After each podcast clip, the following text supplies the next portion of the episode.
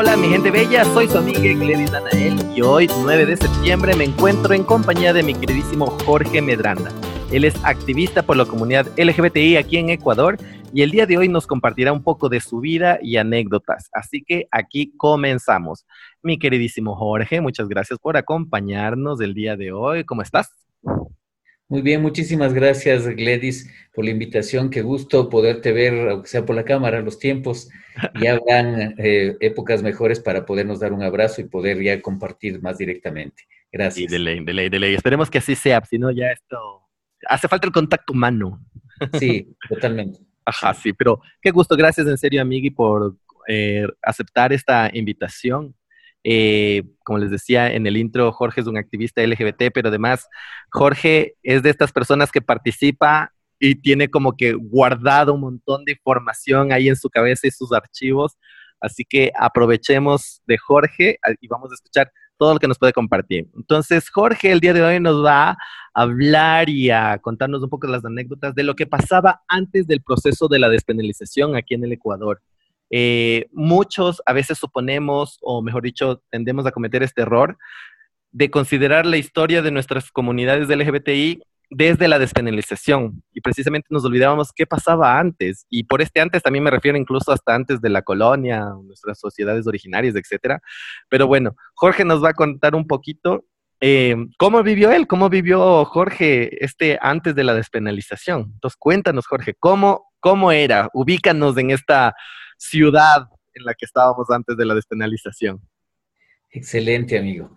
Eh, sí, justo estabas hablando de estas, estas cosas y hasta que yo entro en el ambiente em, y, tengo algunas cosas por ahí anotadas, lo que he podido recopilar, y ojalá esto pudiéramos hacer entre algunos activistas, es, son fragmentos de lo que pudo haber sido la, vida de las personas LGBTI antes de la despenalización. Yo puedo contar, y, y de hecho lo voy a hacer ahora, es desde que yo me vinculo.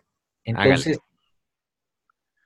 era, era mm, un día sábado, eh, yo estaba desesperado, estaba cursando el segundo curso de la, de la, carrera universitaria, yo estudiaba ingeniería agronómica, estaba desesperado porque em, mis compañeras, mis compañeros tenían parejas. Y entonces yo no tenía, y para mí había sido un, todo un conflicto conmigo mismo desde la niñez, el tema de sentirme, verme y, protagonizar eventos de, como una persona distinta. Entonces, para mí no es que yo tenía que acoplarme al mundo, sino que el mundo tenía que acoplarse a mí y eso toda la vida fue para mí un conflicto. Un conflicto, Entonces, claro. Sí, terminé el, el, colegio pensando en que tenía que resolver, entrecomillado, mi problema. Pero entré a la universidad, me dediqué a la universidad y el tal problema no tenía manera de resolverse. Era, sí, un, un sábado estaba yo en, en, la casa de mi madre y de mi padre con mis hermanos. Bueno, salieron a un, a un tema fuera de la ciudad y yo me quedé solo. Y entonces eh, empecé a pensar en todas estas cosas y me dio tal desesperación y me entré en llanto. Y dije, no, no puedo quedarme así. Yo tengo que hacer alguna cosa, al menos me voy a distraer por el día de hoy haciendo lo que me gusta y a mí me gusta caminar mucho, toda la vida me ha gustado. O sea, agarré el camino como sería como las 3 de la tarde y me fui a caminar. Llegué al centro histórico de Quito y ahí me puse a caminar hasta que me cansé y me senté en una banca del, Parque de la Independencia, de la Plaza de la Independencia. Eh, ya era como las 6 de la tarde, yo veía a la gente que pasaba y fue pasando el tiempo nuevamente, empezó a oscurecer y yo me quedé un momento ahí como pensando, sumido nuevamente en mis cosas. Cuando en eso me doy cuenta ya estaba oscuro y había un, como un cambio de guardias municipales en ese momento pasa un muchacho que estaba embosado en una chompa con gorra y, y, me queda viendo, pero continuó. Yo seguí viendo el cambio de guardia cuando eh, los guardias estaban retirando, que estos son poquitos minutos todo esto que estoy relatando. Uh -huh. Viene este muchacho y se sienta a mi lado y me sorprende. Y, y yo me quedo estático porque la primera cosa que se me viene a la cabeza es que me iba a robar. Ah, ok. en esa época robaban, muchos robaban los zapatos. Y yo decía, ¿yo cómo regreso a la casa sin zapatos? Eso era lo, primero que se me viene a la cabeza. Y entonces eh, me queda viendo y me dice, hola, ¿cómo estás? Y me extiende la mano y me dice, me llamo Pablo. Y yo me quedo estupefacto y le digo, hola, y yo no le contestaba el saludo, no sabía qué hacer. Y entonces me dice, ah, no me crees. Entonces le digo, no, sí, claro, te creo. Entonces saca la cédula y me da. Me dice, toma, esta es mi cédula para que me creas. Oh, wow. La cédula y todo, y era casi, eh, éramos de una diferencia de edad de un par de meses nada más. Y entonces eh, me dice, me gustas. Así de una al punto. De una, así me quedo así y digo, no te entiendo. Me dice, a ver, un ratito, ¿tú eres de ambiente? Entonces yo le digo, ¿de qué? De ambiente, que entiendes. Entonces le digo, ¿entender qué? A ver, a ver, a ver, a ver, un ratito. Este lugar es, me dice así, es, es un lugar para hacer eh, levantes.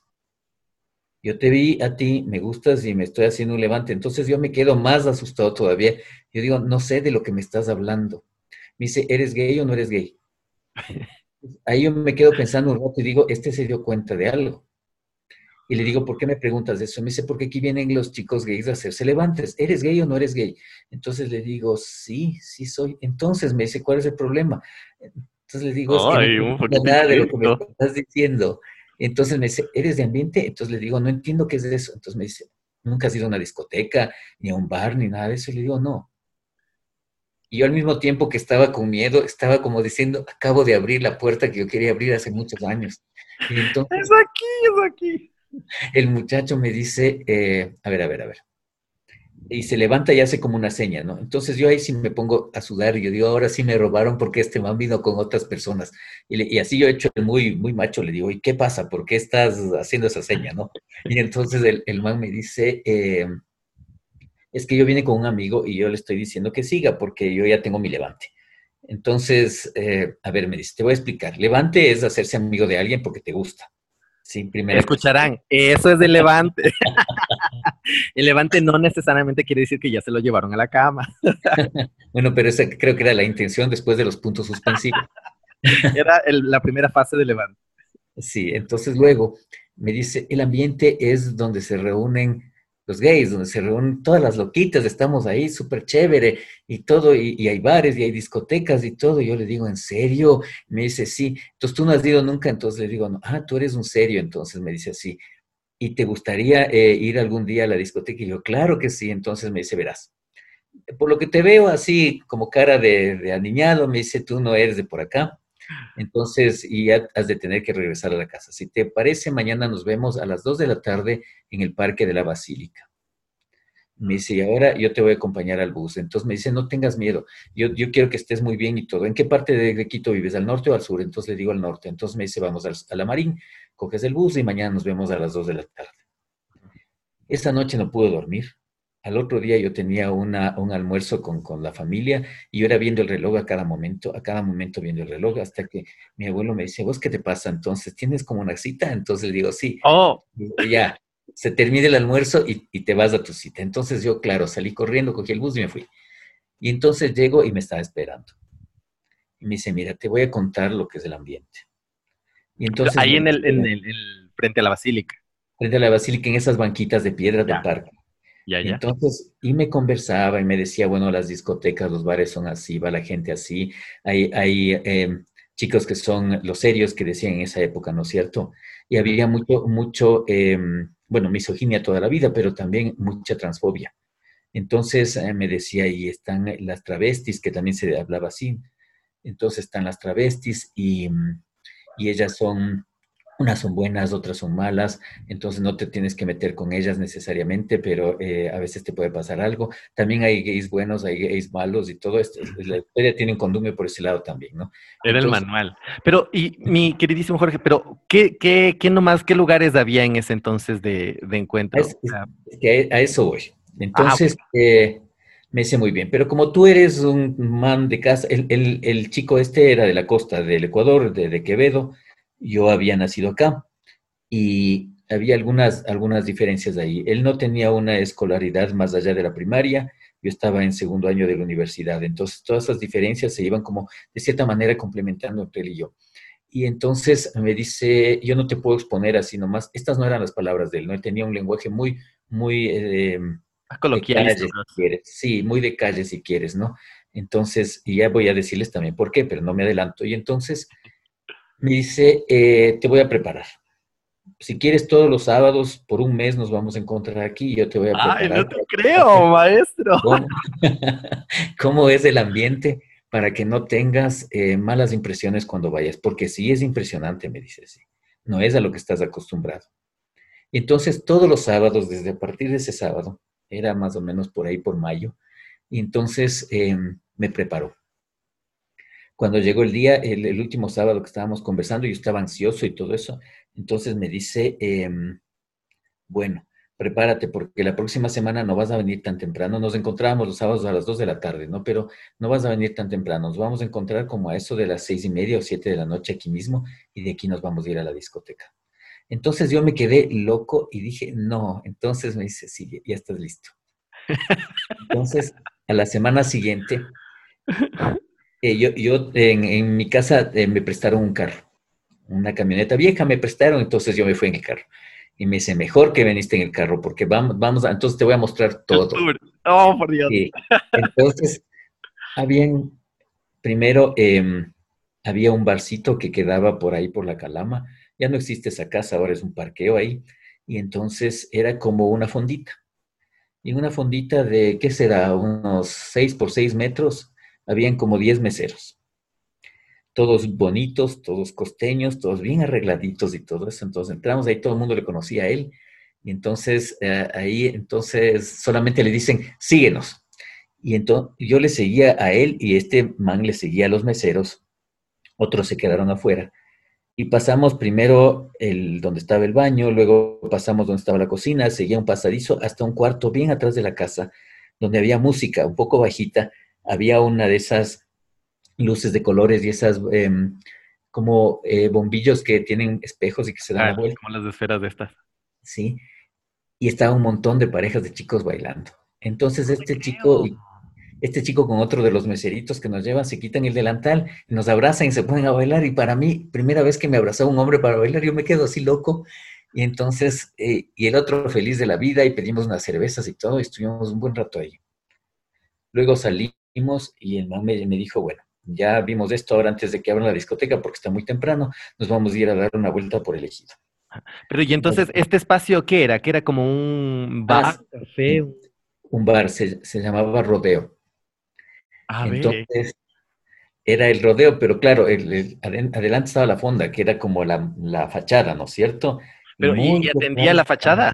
O sea, claro, atendía, claro, iba cualquier persona y si deseaba comer alguna cosa, pues ahí podía comer, pero atrás estaba esta música que se oía a lo lejos como que fuera cualquier otro local del barrio, ¿no? No lo puedo creer, me parece de película, en serio, no puedo creer. me has dejado en shock. Y, entonces me dijo, vámonos al ejido luego. Y nos dimos la vuelta en el carro para que ver cómo es la mecánica de la gente que estaba dando la vuelta alrededor del parque, de cómo se podía hacer el levante desde el carro. Después dejamos el carro por ahí y nos bajamos y entramos en el parque y en empezó a indicar cómo es que se hacían los levantes dentro del parque, quién se reunía dónde, cuáles eran las horas indicadas y todo, porque acuérdense que no habían redes sociales ni nada de esas cosas, entonces el único lugar donde se podía conocer a alguien era este lugar de cruising. Bueno, no era el único en Quito, pero sí era el más concurrido. Entonces, ahí se podía conocer a cualquier eh, chico, joven, adulto, a cualquier hombre, en realidad. Eh, mira, yo cuando salí al ambiente, yo en cambio siempre tuve la idea de elegido pensado como desde los cacheros, cacheros y trabajadores sexuales, entendiéndose como cacheros que están por un interés material y trabajadores sexuales que, bueno, pues ya cobran por su, por su servicio, pero el, elegido que tú me hablas es un ejido de socialización o también en el que estamos todos, todes, o era un espacio igual como el de cacheros y el de, trabajadores sexuales? ¿O era así como la comunidad reunida aquí en el parque, al disimulo? Ya, eh, bueno, ahí hay unas, primero hay unas diferencias abismales entre tu edad, que eres jovencito, y la mía. Entonces, el ejido que tú conociste ya tenía otros matices. Sí, entonces cuando yo conocí el ejido en, eh, a mediados de los ochentas, era un lugar de socialización mayoritariamente gay.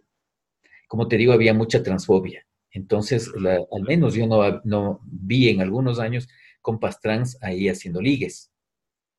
En cambio, era un sitio exclusivamente, diría yo, de socialización entre gays, de diferentes edades. Entonces, eh, no, em, habían sí trabajadores sexuales, habían sí cacheros, pero también estaba toda clase de, hombres que estaban buscando un novio, una pareja, un levante. Entonces, em, había que entender algunos de los eh, lenguajes ocultos, ¿sí? Esos códigos secretos. Y los códigos secretos, justamente. Entonces, eh, porque no era así como que yo entro al parque y me voy a hacer amigo de alguien, no. Entonces, eh, esa parte de la noche prácticamente él me iba indicando cómo tenía que acercarme a la gente, qué tenía que preguntar. Entonces, con un par de personas él hizo el ejercicio y porque ya les conocían, ¿no es cierto? Porque si veían dos personas y ya las otras personas no se acercaban. Porque también había una cosa, muchos policías entraban de incógnito vestidos de civiles allá y hacían esto para poder atrapar a los chicos. Y entonces no siempre les atrapaban porque ellos son muy cumplidores de la ley y tienen que atrapar a los delincuentes gays. No, esa no era la cosa les atrapaban para extorsionarles, entonces buscaban uno que les guste ah. y le extorsionaban, le decían, entonces yo quiero tener sexo contigo, pero si no quieres tener sexo conmigo, yo te voy a llevar preso. O sea, la policía, ah, o sea, no era un tema de, dinero, sino que era también, o sea, la policía también era gay, los que trataban de hacer Ah, oh, ya. Utilizaban el, hecho de ser policía para, para extorsionar a los muchachos. Entonces, muchas veces en las batidas, hay algunos policías que ya se, me imagino, se conocerían, entonces, eh, que estaban en grupo, cogían a algunos chicos y les extorsionaban igualmente para tener sexo y luego botarles por ahí con la amenaza de que podían llevarles presos luego. Entonces, todas estas cosas, este, este amigo, sí, Pablo, me estaba indicando. Entonces me mostró toda la mecánica de la situación y toda la cosa. ¿Y cómo era más o menos de esa mecánica? O sea, ¿cómo te acercabas ¿Así como él te abordó o era algo muy diferente? Parecido, sino que él, fue, él era más directo. En el ejido y en una ciudad tan pacata como Quito, entonces había que tener un sinnúmero de argucias para poder acercarse a alguien, ¿no es cierto?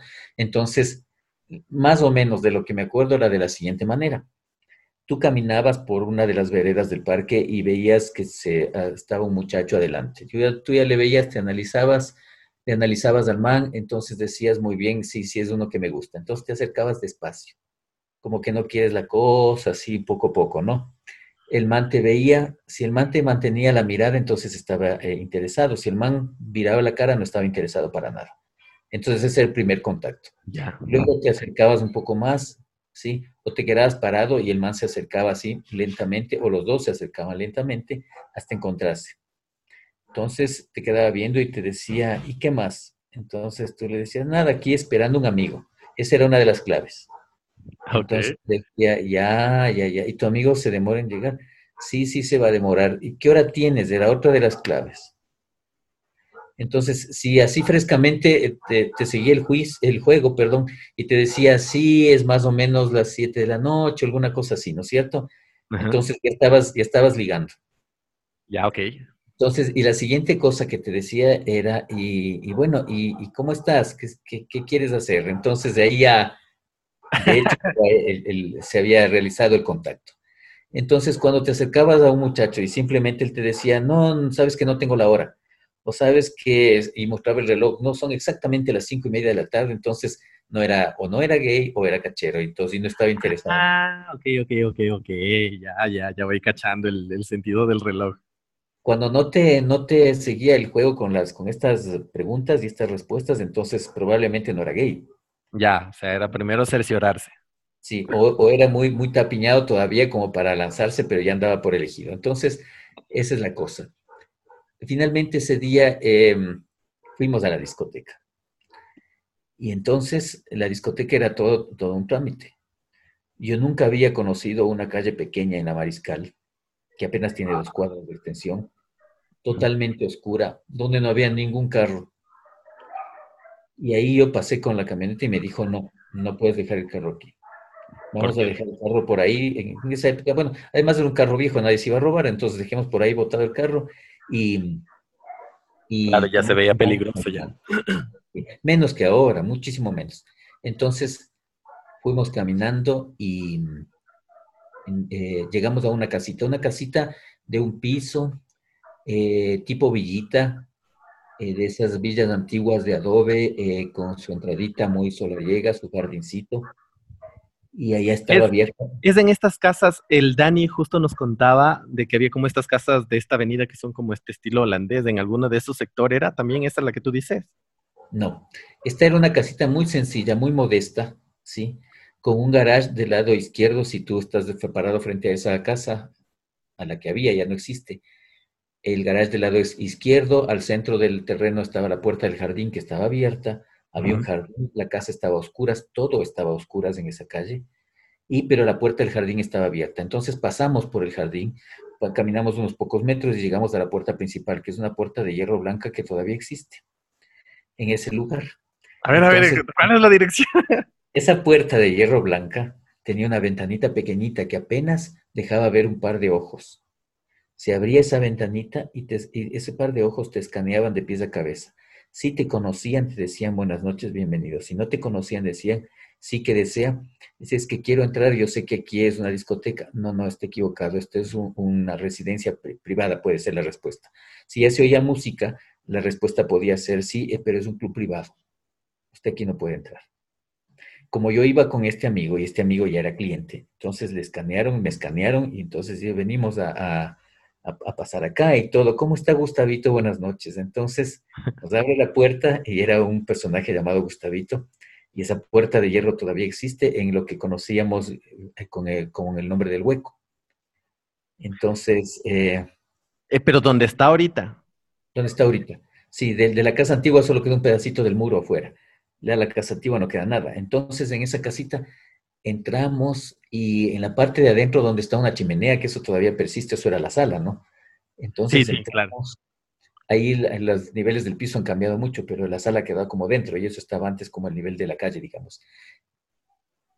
Y ya cobra de entrada eh, Gustavo y se oía la música y en ese momento se pasaba a otra puerta y al pasar la otra puerta yo veo a dos chicos jovencitos, sí, un poco feminizados que peleaban en el suelo eh, tirándose del pelo y el uno le decía, es mi marido, es mi marido, no me voy a dejar quitar mi marido. Y estaba pegado a, la pared un tipo con un trago de, que parecía costeño, que veía y se reía de lo que pasaba, que me, imagino que era el cachero porque se peleaban estos dos chicos.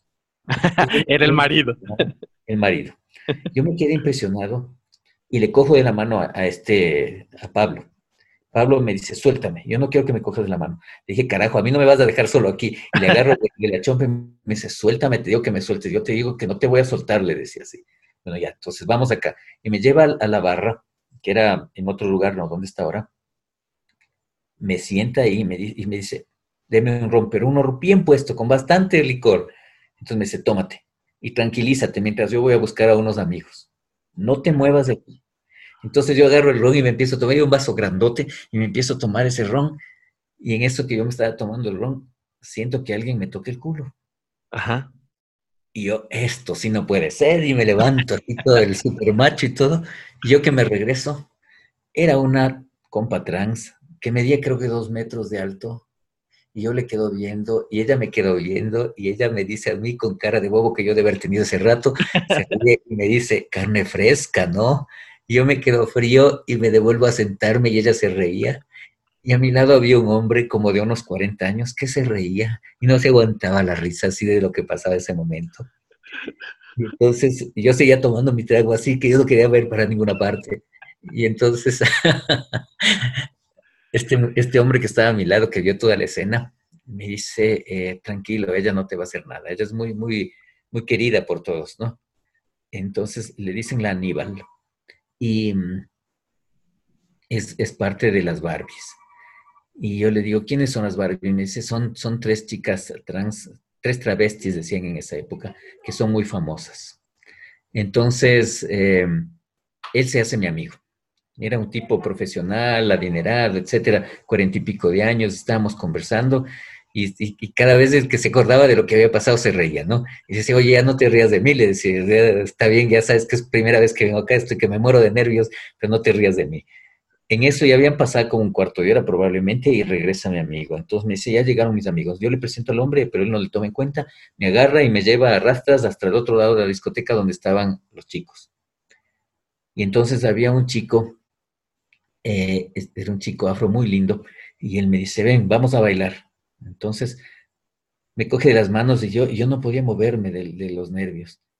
Me dice, sí sabes bailar, ¿no? Entonces le digo, claro. Entonces baila, me dice, le digo, es que no puedo, no sé qué pasa. A ver, préstame otro trago. Y esta vez era whisky. Me tomé todo el whisky y no podía bailar. Me dice, oh. yo soy profesor de baile de la Alianza Francesa. A ver, así se baila la salsa. Oh. pero no bailas. Entonces, total que pasé así, entre miedo y todo eso, se pasaron las horas y eh, luego salimos de la discoteca. Yo le iba a dejar a él, a Pablo, a la casa y íbamos en el carro y yo le decía, no, es que este lugar yo no voy a volver nunca más en mi vida, esto no era lo que yo me imaginaba y nunca más me traigas y yo creo que ya no voy a salir ni contigo porque esto era terrible, así no era, que no sé qué, no sé cómo. El man solo se reía y se reía y me dice, no vas a salir nunca más en la vida, este va a ser tu disco, me dice así. Entonces, no, esto no es así que no sé qué. Entonces me dice, bueno, tú ya sabes dónde encontrarme eh, la próxima semana. Entonces, en, el, en, la basílica, a las 7 de la noche. Claro, yo toda la semana estaba pensando la cosa hasta que llega como que el miércoles, el jueves, y, ya no podía, pues ya contaba las horas para que llegue el sábado y poder ir a la discoteca, ¿no es cierto? te asusta, pero te gusta. Claro, ya la segunda vez ya fue diferente y la tercera diferente, y después yo ya me convertí en lo que decíamos en esa época en baldosa del hueco, así que era parte del inventario de la discoteca, incluso llegaba a veces tan temprano que ayudaba a meter las jabas de cerveza, ayudaba a trapear. Oh, y entonces, claro que eso no me tenía beneficios en la entrada tampoco, ¿no? Asimismo, cuando eran, eran ya las cinco y media, seis de la mañana, ya el Gustavito venía y me decía, vea compañerito, por favor, ya queremos cerrar, ya váyase, por favor. ya, ya es hora. Qué balado el Oye, pero, por ejemplo, y tú decías que esto no era lo que tú esperabas, pero ¿qué era lo que tú esperabas de encontrar antes de saber que existía todo esto? O sea, ¿qué te imaginabas que, que querías ver? Yo creo que en realidad lo que estaba protagonizando era un berrinche, porque a mí me encantó, sino que claro, tuve tanto miedo que yo, yo no sé qué me imaginaría, porque no tenía ningún referente de lo que podría ser una discoteca gay. Exacto. No habían películas, no habían escenas de películas eh, no aptas para menores que pasaran a las 3 de la mañana en la televisión, no, o sea, no había nada de eso que yo pudiera decir, así es una discoteca gay. Nadie me había contado nunca cómo era una discoteca gay, excepto Pablo unas semanas antes, entonces yo estaba ahí en berrinche, pero después ya, como él mismo me, me, profetizó, me se convirtió en mi vicio. Entonces, yo había fines de semana que me podía escapar, había fines de semana que no, pero los fines de semana que no me podía escapar, yo estaba como diablo en botella, te podrás imaginar. Entonces, ya me hice parte del inventario de la discoteca. Eh, cuando llegaba o cuando llegaban los amigos, nos demorábamos más de una hora saludando y, ese era el, el, ritual, ¿no es cierto? Ajá, antes de antes de y claro, después todo lo que venía, ¿no es cierto? Podías hacerte un levante, bailabas chévere con tus amigos, etcétera. Pero persistía este tema de la transfobia. O sea, a las Barbies les respetaban porque sí, porque tenían dinero y porque tenían posición y se traían los mejores cacheros para exhibirles delante de todo el mundo. Claro, era un tema de estatus. Sí, y, esto no quiere decir que podía ser amigo. Había una barrera bien grande ahí, sí y peor con otras chicas. Primero que ni siquiera dejaban entrar chicas trans, exceptuando a estas chicas Barbies o alguna otra que tuviera dinero. Entonces, eh, la mayoría eran gays, casi todos muy masculinizados, que era la época, ¿no? Y mm, entre estas y las otras, em, también descubrí con él mismo que los domingos la mayoría de la gente salía de la discoteca como a eso de las cinco y media, seis de la mañana o cinco de la mañana. Y a las 10, 11 de la mañana, todo mundo que estaba, que había estado la noche anterior en la discoteca, nos citábamos en la Carolina, donde es de la pista de patinaje, donde se hacen los aeróbicos, porque empezaban los aeróbicos y los aeróbicos era el hueco, pero de día, ¿sí? Con oh, música, todos en chorcito y, y, todos ahí haciendo los aeróbicos. Y claro, todos guambras, imagínate, después de haber tomado toda la noche y haber tenido sexo de repente y entonces ir a los aeróbicos y hacer dos horas de aeróbicos y seguir chiviando y tomando cerveza el resto de la tarde, ir a la casa de algún amigo y seguir en la farra, eso, eso no nos cansaba. Entonces pasábamos ahí, eso de los aeróbicos era lindísimo igual. Y, Pero, y este lugar igual era como de la comunidad, ya sabían, iban allá, ya estaban en la joda y todo. Sí, era, eh, ahí nadie jorobaba la paciencia. O sea, el 99.9 hemos de haber sido personas del LGBTI Ah, sí, y las, las, personas heteros eran bien pocas, Algunas se daban cuenta y de pronto no querían estar y se iban, otras ya se daban cuenta, pero iban por hacer los aeróbicos.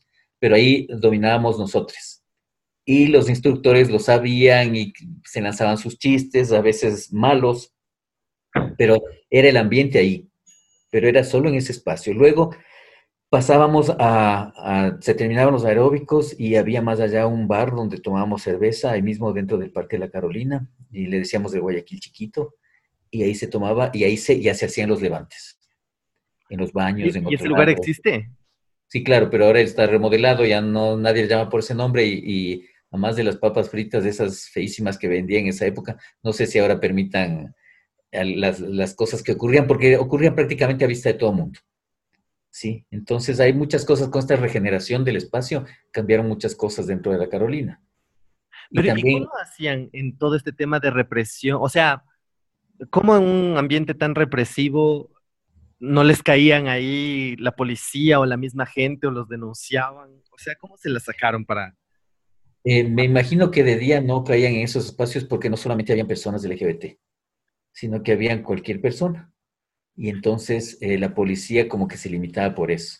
La policía también, eh, eh, algunos debieron haber estado ahí, policías y militares también, entonces era un lugar casi que intocable, verás, ¿no? Pasaba lo que tenía que pasar en, el día, muchas personas del LGBT, muchos gays prácticamente, nos quedábamos en el parque hasta que se haga de noche para poder estar ahí a nuestras anchas con los novios. El parque era totalmente oscuro, entonces eso nos facilitaba algunas cosas. Cuando no, la mayoría del tiempo alguien decía, bueno, vamos a mi casa alrededor de las 2, 3 de la tarde, entonces nos íbamos a la casa de alguien y allá rematábamos la jornada. lo común, ¿no es cierto? Y ya te digo, otros bastante jóvenes, ¿no? no sé, a pocos adolescentes y la mayoría entre los 18 y los 28 años más o menos. Pero, ¿y, cómo era el, entorno ahí? ¿Cómo era el, el, contexto en el que ustedes estaban viviendo? O sea, ¿Qué veían en la tele? ¿Qué pasaba alrededor con la gente? En, el parque nada en realidad, ya te digo, nosotros era como que llevábamos la, la, batuta y si ahí había una mala mirada o de repente algún insulto, nada, solamente les quedábamos viendo, pero como nos veían en grupo y grande, entonces la gente no, no era tan eh, directa en, simplemente se alejaban. Mm, qué bien. El espacio del día, sí. Eh, y nosotros nos importaba también lo que la gente diga porque estábamos entre bastante, estábamos pasando bien chévere y toda esa cosa. Claro, había este apoyo de la comunidad ahí. esto no era lo mismo que, por ejemplo, eh, cuando habían noches de redada. Más o menos se, se, se, presumía el asunto de la redada. Por ejemplo, decíamos, a ver, vamos a salir esta noche, porque eh, ya cuando ya tuve yo otros amigos para salir a, las discotecas, entonces teníamos que hacernos un plan y entonces eh, nos llamábamos eh, a veces a la casa, a veces a la oficina, no habían celulares, las líneas eh, de la oficina o de la casa siempre estaban a, la escucha de todo el mundo. Entonces lo que hacíamos era poner nombres femeninos a nuestros amigos gays y todos teníamos un alias femenino. Entonces, ¿Cuál era el tuyo? ni siquiera me acuerdo cómo me habían puesto, porque yo me cambiaba los nombres así también de joda para, para que no me molesten también. Y entonces decíamos, por ejemplo, hola, ¿cómo te va? Sí, sí, sí, vamos del sábado, sí, va a ir la Patricia, va a ir, la Wanda, va a ir la, Rosita o así, ¿no? Entonces, era mi alias, creo. Entonces, y así, así nos, nos identificábamos, sabíamos quiénes iban a ver. Entonces, cuando podíamos, nos encontrábamos, decíamos, bueno, eh, para planear esto, y ya quedábamos la semana anterior, ¿no? Desde el domingo del parque de la Carolina, decíamos, para ver si nos vamos a bailar, encontrémonos Acuérdense que no había celulares. El día jueves a las 5 de la tarde o 6 de la tarde, veamos la hora, en la esquina de la Colombia Amazonas.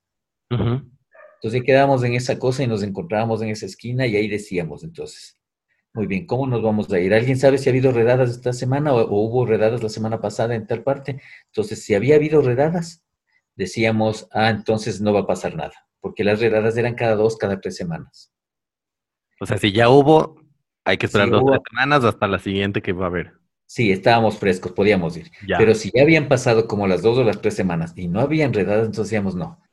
Mejor nos vamos a la casa del fulanito y ahí hacemos una fiesta. Porque segurito que salen los chapas.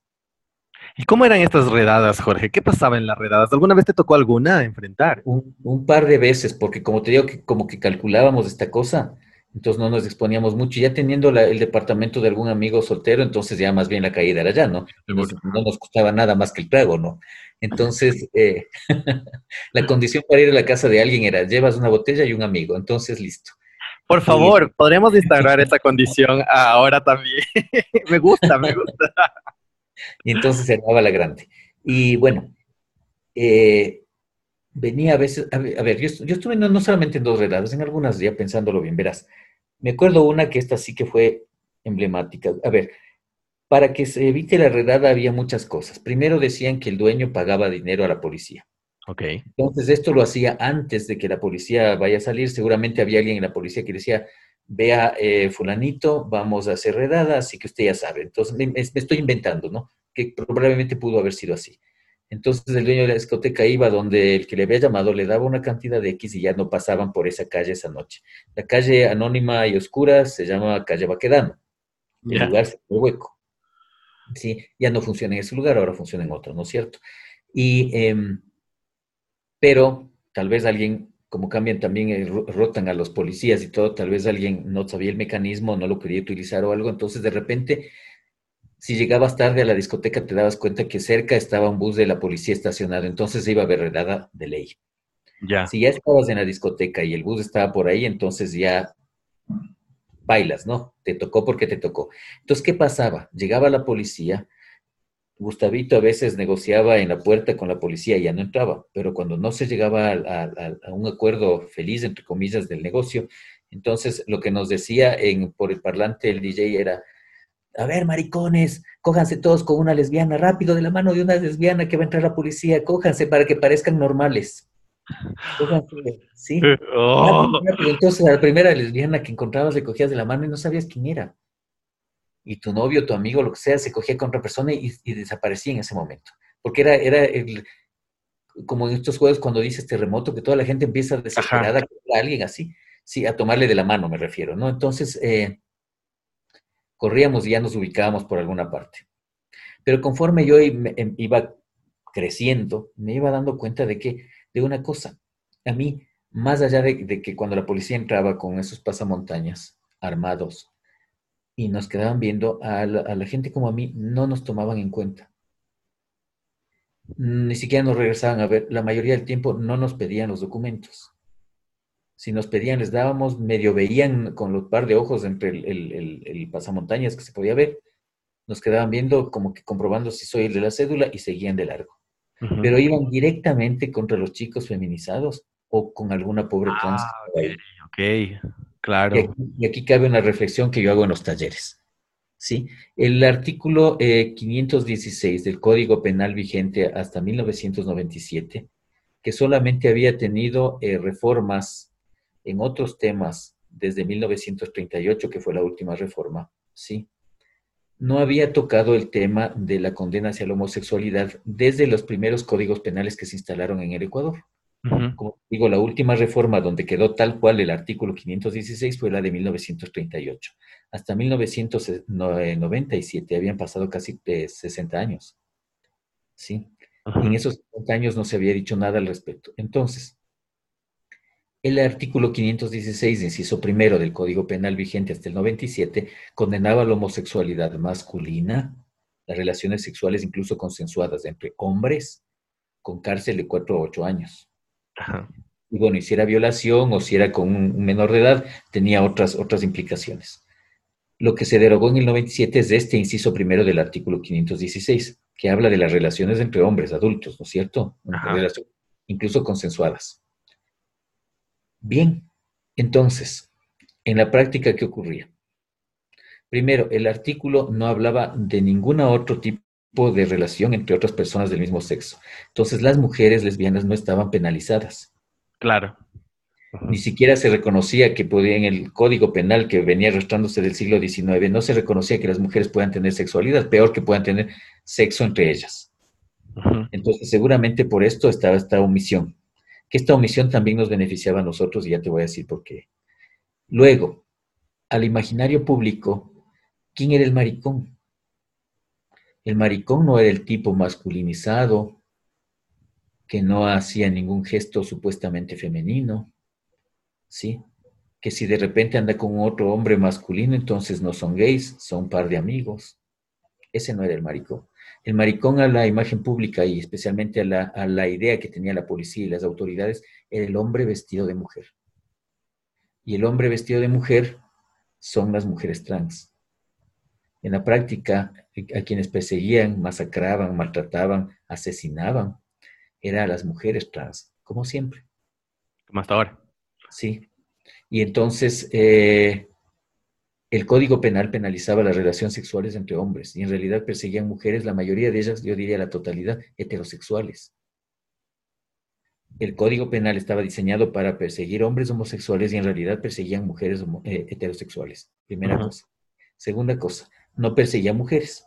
En una redada, ¿sí? De que ya estábamos hartos, ya esto debía haber sido por ahí en 95 estábamos hartas, hartos de, esta, de esta situación. Entonces las mujeres, las lesbianas, ¿sí? Eh, em, salieron a la calle y empezaron a insultarles a los chapas. Esto no había pasado una sola vez, ya habían pasado algunas veces.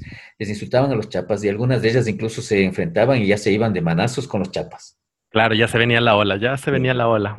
Y entonces, en medio de esa cosa que ellas estaban conteniendo a los chapas para que no entren a la discoteca, alguna de las chicas decía, eh, ya maricones, pues salgan, corran por su vida, corran, corran, salgan. Entonces ellas hacían como una barrera y mientras tanto todo el mundo escapaba por donde podía escaparse, por los techos, por la calle, por los muros, por donde podía.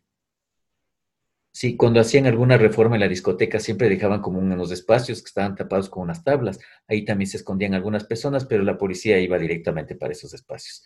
Y generalmente eran personas que cumplían esta característica de persecución, ¿no? Ni chicos feminizados o, personas trans femeninas. Entonces, em, e, estas distorsiones pasaban con, este, este, tema.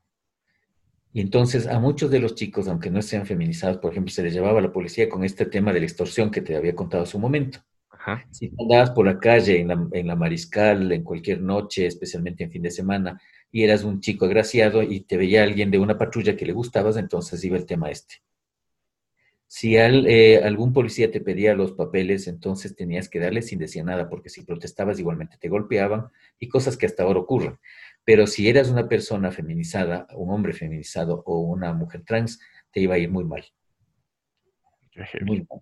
Te podían incluso desaparecer, ¿no es cierto? Entonces habían historias terribles al respecto. Nuevamente recalco una cosa, había una transfobia increíblemente alta y entonces, claro, si no querías, y también era un tema de defensa ya pensándolo bien, ¿no? si no querías que te pase nada, no te juntes con trans, por ejemplo. Mm, Porque ellas te claro.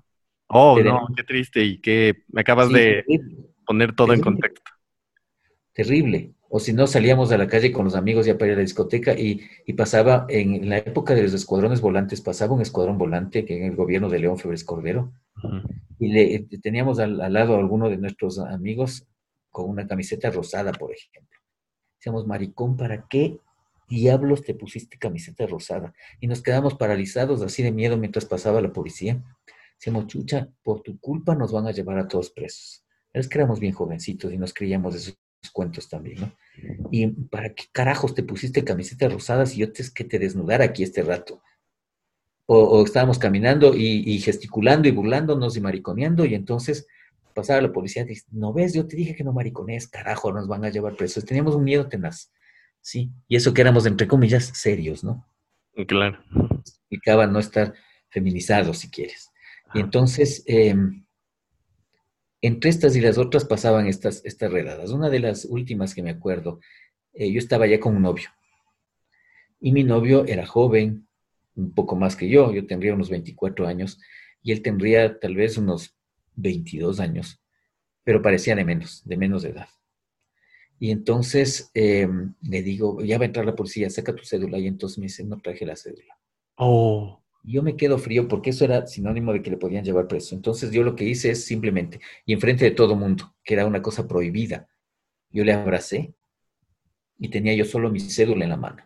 Y cuando, y, incluso el Gustavito me veía y como que me quería matar así por lo que estaba haciendo, porque eso estaba prohibido abrazarse entre hombres o tocarse entre hombres dentro de la discoteca cuando estaba la policía.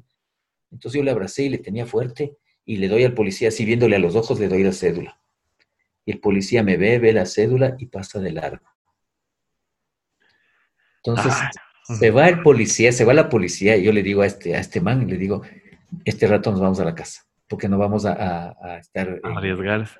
Sí, pero fue una de las últimas. Entonces, ¿qué pasa? ¿A mí me pegaba alguna vez la policía? No. Cuando yo andaba por la calle con mis amigos masculinos, eh, ¿alguna vez se paró la policía a decirnos algo? Nunca. Primero por masculino, segundo porque no éramos bonitos para nada, para entonces, imagínate, no éramos necesarios para la policía, para algunos de esos.